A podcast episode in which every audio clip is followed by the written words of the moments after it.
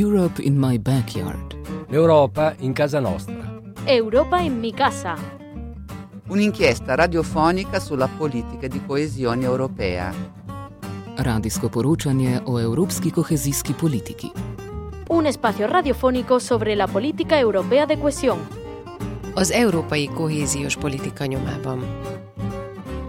Radio reporting Radioreportagen on European cohesion policy. Europe in my backyard. Buongiorno cari ascoltatrici, buongiorno cari ascoltatori, buongiorno Luca Martinelli. Ciao Marco. Buongiorno, oh, quest'oggi abbiamo un progetto che eh, è davvero molto bello, trovo, perché è un luogo nell'Oltrepo Pavese, una vecchia cascina rimodernata, utilizzata per una serie di attività artistiche. Tant'è che l'associazione che si, ha, si è data da fare per rendere questo luogo un luogo sicuramente utile alla produzione di qualunque tipo d'arte si chiama arte mista. E infatti c'è danza, c'è teatro, c'è musica.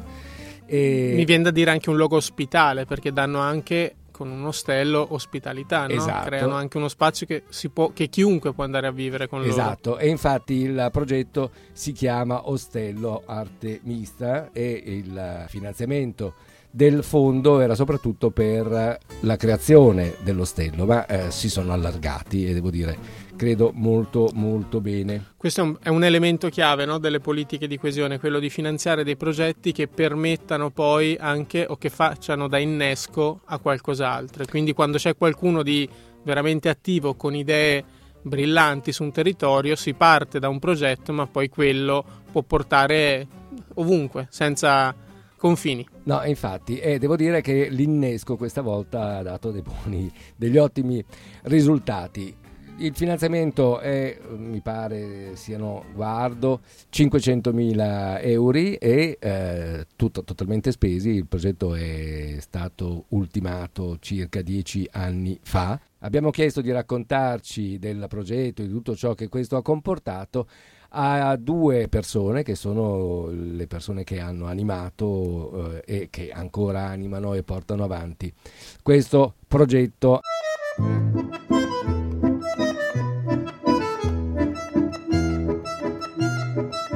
L'Europa finanzia progetti per uno sviluppo territoriale più equilibrato e sostenibile.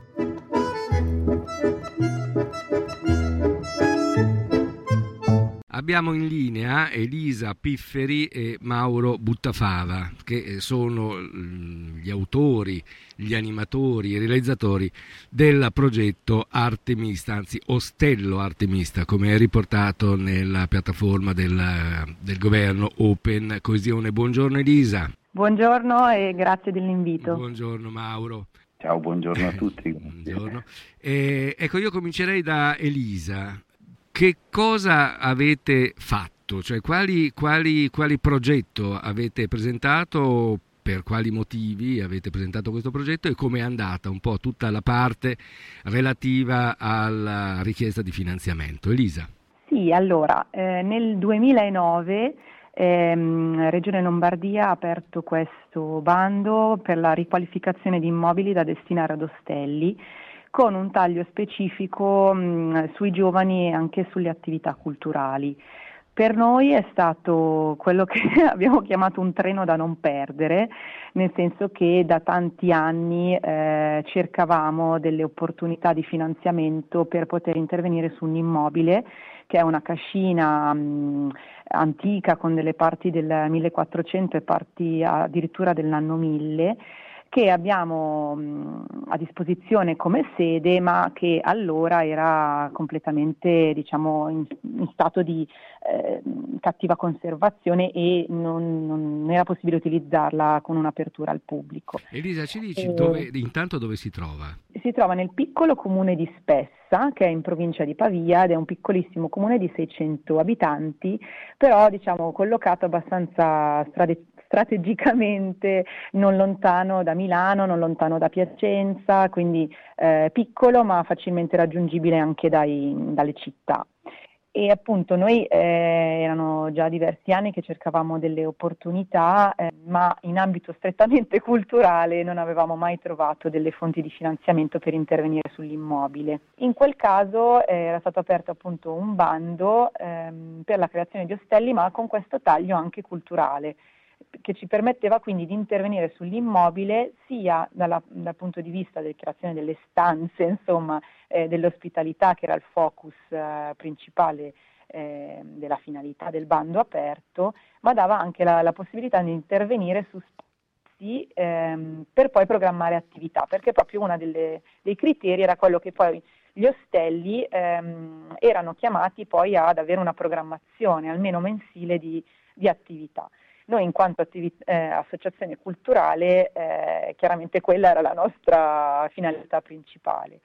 E ben, ben si conciliava con eh, un progetto, una, una, visione che avevamo di ehm, aprire uno spazio anche di residenza, perché appunto essendo collocati in un piccolo comune decentrato, da sempre avevamo questa, questa um, abitudine di ospitare compagnie anche provenienti da tutta Italia in maniera totalmente informale, che però venivano a lavorare in questo, in questo luogo. E quindi questa opportunità di eh, aprire un ostello ehm, per noi è stata, è stata un'ottima, un'ottima, occasione perché ci ha permesso di portare avanti appunto questa idea della residenzialità artistica unita a quel punto anche invece a un'offerta proprio di ospitalità a 360 gradi a livello diciamo, turistico, con un'offerta molto speciale che è quella di offrire appunto al visitatore non solo una stanza ma un luogo dove appunto avvengono attività culturali. Ecco Mauro, ci racconti un poco quali sono le attività culturali messe in campo da Artemista? Il nostro focus iniziale è stato il teatro e la musica perché diciamo è la, la base eh, anche di esperienza da cui provenivamo, provenivamo noi come eh, compagnia e come produzione. Con questa specifica abbiamo coinvolto quindi principalmente l'ambito appunto del teatro soprattutto e attraverso il teatro abbiamo intrapreso anche una serie di, di strade di incontro del territorio.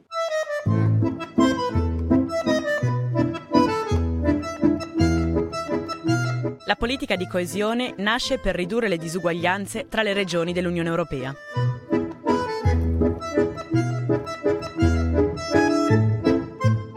Ecco Elisa, ci racconti un po' come li avete spesi questi soldi, che cosa ne avete fatto? Allora, noi abbiamo ristrutturato appunto la cascina ehm, realizzando un intervento di restauro conservativo, tra l'altro utilizzando materiali di bioedilizia e eh, intervenendo con modalità di risparmio energetico e di efficienza energetica abbiamo messo mano dal, dalle fondamenta al tetto, quindi mm. proprio abbiamo completamente ristrutturato la cascina. Credo con il fiato, il fiato, sul collo da parte dell'Intendenza alle Belle Arti, perché se mi dici che la cascina, eh, una parte di questa addirittura dell'anno 1000, sì, anche sotto... se in realtà diciamo, c'è, stato, c'è, il vincolo storico, però non è vincolata proprio a livello di, di, Ministero dei Beni Culturali. Tra l'altro, anzi, noi l'abbiamo anche chiamata la sovrintendenza perché siamo dei conservatori, nel senso che abbiamo assolutamente mantenuto tutto quello che era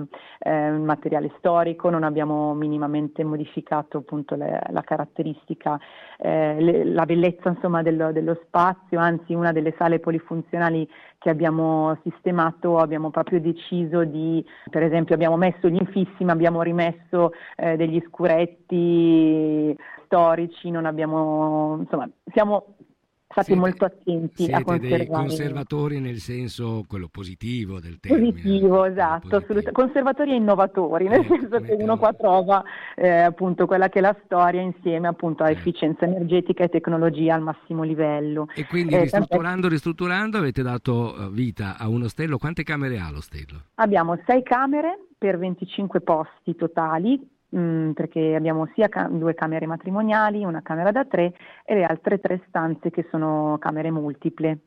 E tra l'altro è tutto accessibile a persone con disabilità e questa è una delle, anche delle forze dell'ostello perché non sono molte le strutture dove davvero ci si può muovere in tutta la struttura in autonomia E c'è una cucina, ci sono spazi comuni, una sala da pranzo, una biblioteca mediateca e appunto le sale, le sale culturali. Quali sono queste sale culturali? Abbiamo, diciamo, nel progetto dell'ostello ehm, avevamo ristrutturato una delle due, nel senso la seconda l'abbiamo poi ristrutturata negli anni successivi, però è un, è un antico granaio eh, che tra l'altro fa parte appunto dell'area mh, più antica della Cascina, è un granaio con capriate a vista eh, che utilizziamo come sala polifunzionale che si trasforma da sala prove per il teatro della musica a sala dove fare corsi, mostre ehm, e, ed è anche sala di ripresa dello studio di registrazione che ha una caratteristica molto particolare perché sono 120 metri quadri dove possiamo registrare anche orchestre, formazioni molto, molto grandi e, ehm, con un'acustica molto molto bella. La vostra quindi è, dire, è un centro di produzione artistica declinata sì, nelle, varie, nelle varie modalità, nelle varie dire, forme d'arte, giusto? Esatto, sì, sì, sì, è un centro appunto culturale di produzione artistica eh, con Ostello che a seconda ogni giorno si trasforma appunto da luogo di residenza di artisti piuttosto che di passaggio di lavoratori che, che si, appoggiano alle stanze per dormire, piuttosto che pellegrini della via Francigena, scuole, noi facciamo anche percorsi residenziali con le scuole, appunto cooperative che lavorano con persone eh, con disabilità, che vengono a fare quelli che vengono chiamati un po' i soggiorni sollievo, quindi c'è davvero una frequentazione di una pluralità di soggetti. Ecco, scusami Mauro, eh, quindi oltre che eh, un luogo di produzione artistica è anche un luogo in cui eh, questa produzione viene presentata al pubblico. Sì, allora noi diciamo, facciamo anche programmazione, eh, anche se in maniera diciamo, più limitata rispetto alla residenzialità che è continua durante tutto l'anno e la produzione che è continua durante tutto l'anno, essendo noi decentrati chiaramente la difficoltà a livello di, di densità è di raggiungere dei numeri significativi senza costringere le persone a fare troppi chilometri per arrivare chiaramente, quindi questa cosa ovviamente funziona di più sugli eventi, per cui quando, quando facciamo giornate intere o addirittura giornate, diverse giornate di attività, allora il pubblico viene e si ferma tutto il giorno, allora arriva anche da molto lontano. Ovviamente eh, se facciamo uno spettacolo serale di un'ora, eh, chiaramente il pubblico deve essere locale per, per, per varie ragioni, è più difficile che ci siano spostamenti lunghi a prescindere dalla, dal tipo di programmazione che si fa. Certo, e, quindi... e, il pubblico locale, che sono i 600 abitanti del paese, no, come, come avete no, detto che si chiama? locale Lissa? vuol dire nell'arco di 25 km almeno, no, quando parliamo di locale. Il pubblico arriva da tante città sì. attorno, è, arriva da molto più lontano. Mm-hmm.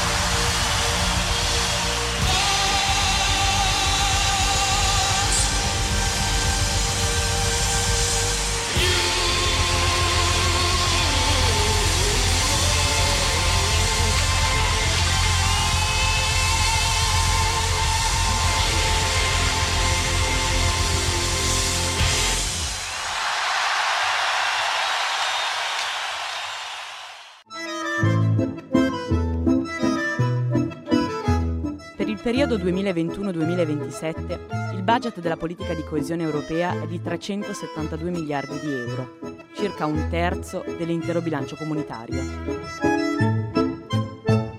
I cittadini di Lissa, eh, avete detto che si chiama il posto? Spessa. Lessa spessa come ah, spessore. spessa, spessa, spessa, Spessa, scusate, esatto. spessa.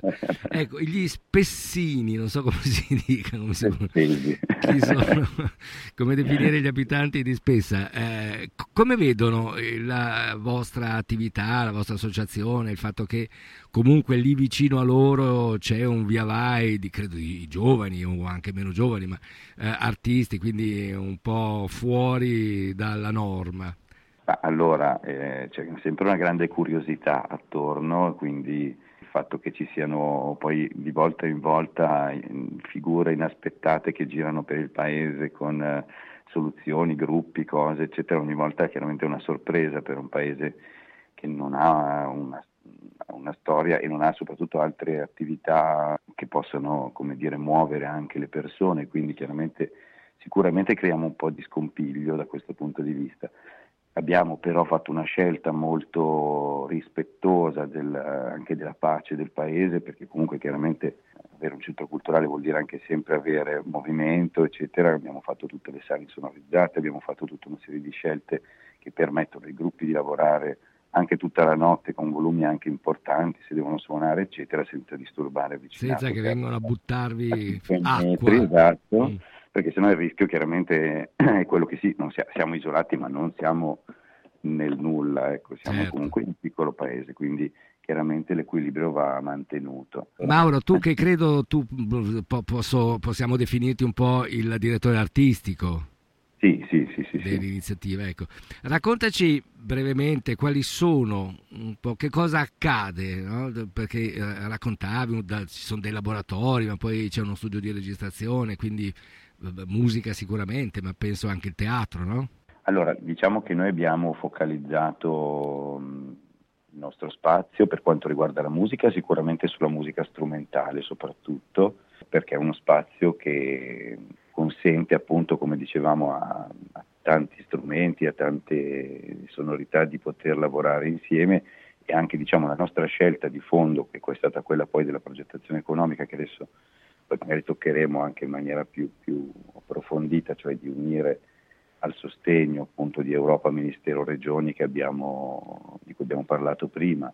Abbiamo fatto un grandissimo lavoro in volontariato e abbiamo lavorato, investito sulle energie rinnovabili e abbiamo fatto scelte poi di, di soluzioni diciamo, più leggere possibili sul piano economico pur avendo un impatto invece enorme sulla, sulla ristrutturazione di cui appunto il finanziamento di cui parliamo ha coperto un terzo grosso modo diciamo, del- delle reali opere che abbiamo realizzato. Tutto il resto, consideriamo che noi siamo partiti senza soldi, eh. tutto il resto l'abbiamo realizzato con l'ottica di riuscire a rendere lo spazio poco impattante a livello economico per chi viene diciamo, a utilizzare il nostro spazio, quindi non avere dei prezzi eccessivi dovuti ai costi di ristrutturazione, eccetera, eccetera, e quindi poterlo rendere accessibile a tutte le realtà che si occupano quegli ambiti più artistici più culturali che Certo. tendenzialmente non sono sostenuti in maniera così importante invece a livello economico e che quindi hanno bisogno di un'accessibilità più grande, tenendo però il massimo delle- della fornitura qualitativa a livello di servizi, di Certo. materiale tecnico, di impianti,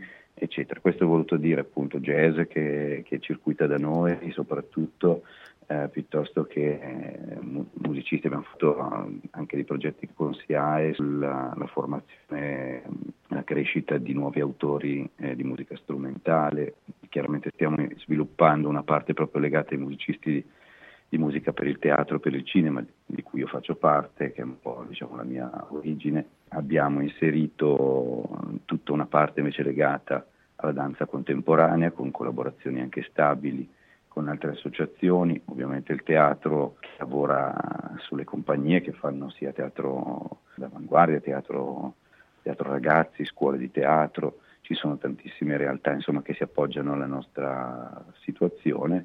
L'ostello eh, credo serva anche per quegli artisti o comunque quelle persone che eh, vengono lì per utilizzare tutta la vostra capacità eh, produttiva. Esatto. no? Arrivano eh, se ho ben compreso, eh, pagano eh, il servizio no, che voi date, evidentemente, come tu dicevi. Sì, purtroppo con, siamo... Beh, certamente, d'altra parte eh, il lavoro... Cioè, per quanto abbiamo cercato di ridurre al massimo i costi, purtroppo non esistono attualmente del, dei sostegni Esatto, esatto. quindi affittano, affittano, la vostra esperienza, affittano la, il risultato della vostra fatica, compresa anche la ristrutturazione della, della sede. Come fanno, eh, adesso magari qualcuno che ci ascolta può essere interessato a, ad avere ulteriori informazioni, ma soprattutto a venire da voi e, e vedere un po' che cosa è possibile combinare insieme. Come fanno a, a contattarvi? Possono mm, contattarci direttamente, direi scrivendoci una mail, così poi ci si può anche incontrare e vedere il, mm, il posto.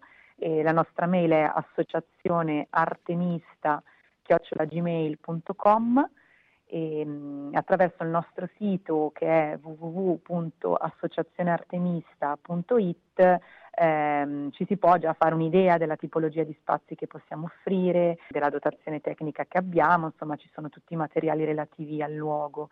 E poi noi mh, appunto diciamo che su tutto l'anno siamo attivi a, appunto a livello di ospitalità e residenza, in alcuni momenti apriamo anche proprio delle call per specifici progetti di residenza, quindi in quel caso anche si possono trovare anche queste informazioni in alcuni in passato siamo anche riusciti a far sostenere queste residenze, nel senso che in alcuni casi abbiamo proprio aperto dei bandi eh, trovando dire, finanziamenti esterni che sostenessero la presenza degli artisti, per cui eh, abbiamo anche offerto delle residenze gratuite.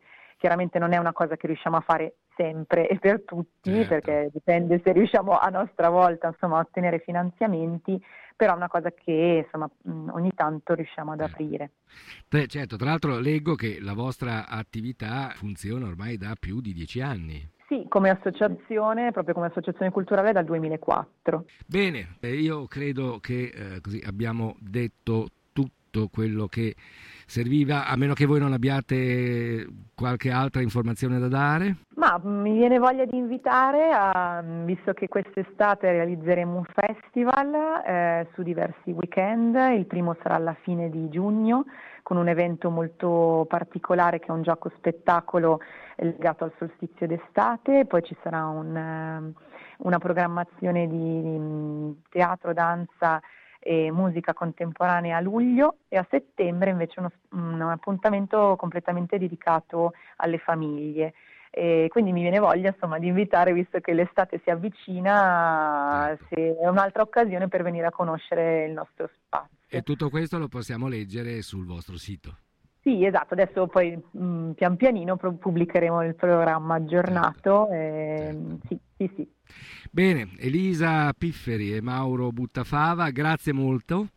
Complimenti, grazie, devo dire che è stata una bella fatica, ma mi pare che il risultato sia certamente all'altezza della fatica che avete profuso. Sì, siamo impegnati in questa, in questa impresa, sì, ma comunque guarda, è stato veramente, se posso dirlo, nel senso col cuore, un momento faticosissimo, difficilissimo, un, un, vero sacrificio, come dire, fare tutti questi anni. Noi eravamo partiti pensando, ma sì, in qualche anno riusciremo, sono passati 15 anni per arrivare a realizzare, vedere realizzato il nostro progetto. Beh, c'è, Però, gente, c'è gente che passa una vita senza arrivare a vedere i risultati di un progetto, siete stati comunque molto molto bravi. Vi ringrazio ancora. Grazie. Arrivederci, magari veniamo lì, adesso leggo sul, sul, vostro sito i vari appuntamenti e devo dire che mi avete molto incuriosito, per cui non è escluso che ci si rincontri là-bas. Dai, volentieri. Grazie, grazie. Ciao. Ciao. ciao, arrivederci. ciao. ciao. ciao. ciao. L'Europa a casa nostra. Guida nei meandri dell'Unione per scoprire quanto siamo già europei ogni venerdì dalle 16 alle 16.30. Luca, anche oggi siamo arrivati alla fine della puntata. Tu, tu, tu ti ricordi i numeri perché come ho già no, detto altre volte siamo, siamo, siamo, però abbastanza avanti. Siamo abbastanza avanti, siamo dopo la decina senz'altro. Sì, sicuramente. Quindi non ci rimane che ringraziarvi per uh, l'ascolto, augurarvi un uh, buon fine settimana. Magari e... anche all'Ostello Artemisto. Perché... Magari, magari. Io ho già detto anche ai due che eh, sono davvero molto interessato ad andare a vedere perché da quello che hanno raccontato non so quale sia stata la tua reazione eh, ma mh, mm, mi sembra davvero un posto che vale la pena, sì, che vale la pena di, di, frequentare o quantomeno di eh, visitare. Bene, allora buona serata, grazie dell'ascolto da parte di Luca Martinelli e Marco Di Puma, arrivederci.